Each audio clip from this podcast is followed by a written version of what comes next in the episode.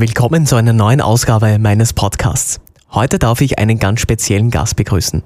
Sie ist derzeit nicht nur der jüngste Popstar bei uns in Österreich, sondern sie ist ab Freitag auch die neue Nummer 1. Ihre Single zweimal ist die meistverkaufte Single in Österreich. Und jetzt ist sie bei mir, Mattea aus Bruck im Pinzgau in Salzburg. Hi, schönen Nachmittag. Hallo.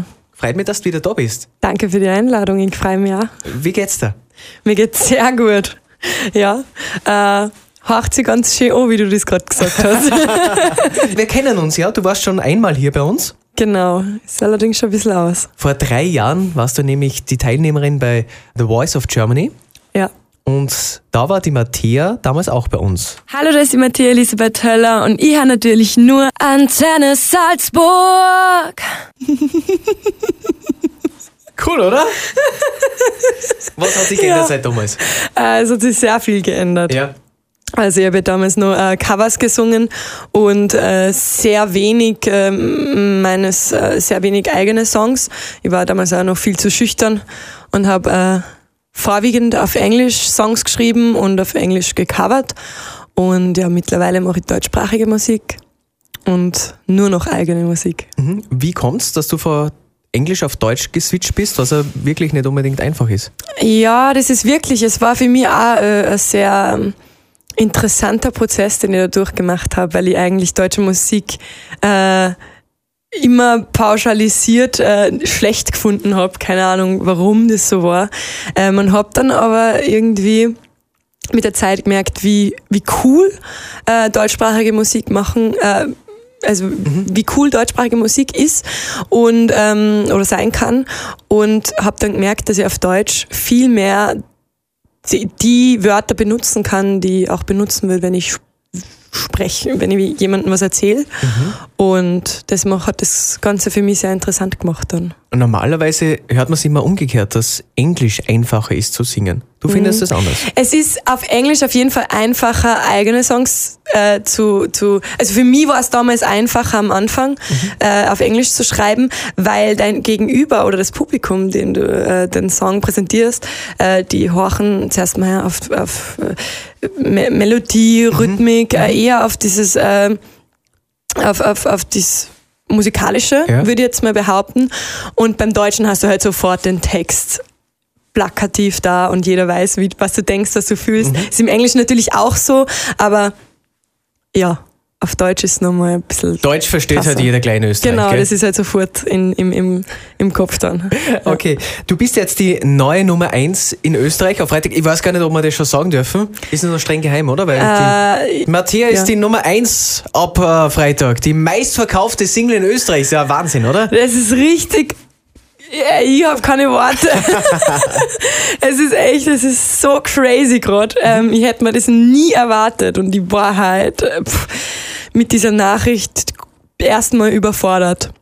Mhm. Und bin sie immer noch eigentlich. Wenn du das ungefähr beschreiben würdest, deine Gefühle. Ich meine, das ist wahrscheinlich ist- Mhm. genau das, was du hinarbeitest. Vor drei Jahren hast du mir zum, äh, zum Beispiel gesagt, äh, du machst Musik für deinen Papa. Echt? Hm? Hast du mir geschrieben? Das- Warte, kann, echt? Also das Singen habe ich auf jeden Fall vom Papa und Vom den das Papa, auch voll ja, und ja. da weiß ich, dass der Papa mein größter Fan ist. Aber singen tue ich eigentlich schon einfach für mich und natürlich jetzt und, ähm, habe ich auf der Oh großen Gott, Bühne die ich kann Chance, dass ich auch für andere Leute singe. Also dass ich die mit meinem, meiner Stimme und mit meinem Gesang einfach berühre und die in meinen Bann reiße. Ja, das war vor drei Ja. Jahren. Das war vor drei Jahren. Es ist voll lustig, das jetzt zu hören. ähm, ja, also äh, Singen habe ich wirklich vom Papa und das Musikalische. Also Wieso? Was, was macht er? äh, der, der äh, hat schon ganz äh, früh äh, mit uns äh, Gitarre gelernt und immer selber auf der Gitarre gespielt. Ähm, und er ist so der musikalische Part von meinen Eltern. Meine Mama ist eher so die, die, der Fan. Okay. ähm, aber ja, also der Papa ist auf jeden Fall der, der musikalische Typ. Okay. Jetzt hast du vor zwei Jahren bei The Voice of Germany mitgemacht, warst unter den letzten zehn Kandidaten. Yvonne Katterfeld hat zu dir gesagt, zu deinem Auftritt damals, das war brillant. Ich äh, mochte das, wie du die Balance hast, die Stimme zu kontrollieren, denn dann loszulassen und einfach dann wieder auszubrechen. Ist es das, was dich charakterisiert, dass du so viele Variationen drauf hast? Ja, das kann sein. Glaube ich auch. Also, ähm, Meine Stärke ist auf jeden Fall die, die Stimme und in der eigenen Musik natürlich die Texte, glaube ich. Mhm. Die, das ist so mein ähm, Alleinstehungsmerkmal. Okay. Da denkt man sich jetzt natürlich, wenn man einen, äh, einen Popstar hier im Studio hat und der war bei The Voice of Germany, dass das wahrscheinlich der ausschlaggebende Punkt war. Das war es aber bei dir gar nicht, weil das war ja vor drei Jahren, oder? Und mhm. dann ist es mhm. ziemlich lang ruhig geworden um dich. Ja, es ist, war lange im Vordergrund ruhig.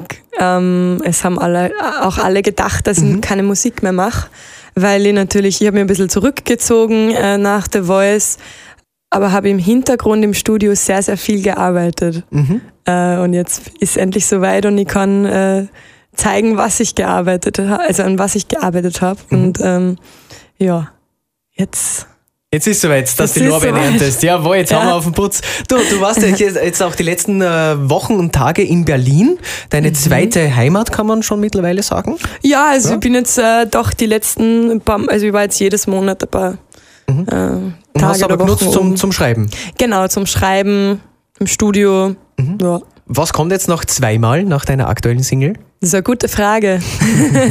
Na, wir haben eine große Auswahl an, an Songs. Mhm. Ich habe sehr viel geschrieben im letzten, in den letzten eineinhalb Jahren. Da hat sich schon, äh, haben sich schon einige Lieder angesammelt. Mhm. Und jetzt äh, sind wir gerade äh, in der engeren Auswahl und gehen jetzt dann in die nächste Produ Produktionsphase. Wann kommt das Album? Ha, gute Frage. Noch, also noch eine bessere Frage wie die Single-Frage. Ähm,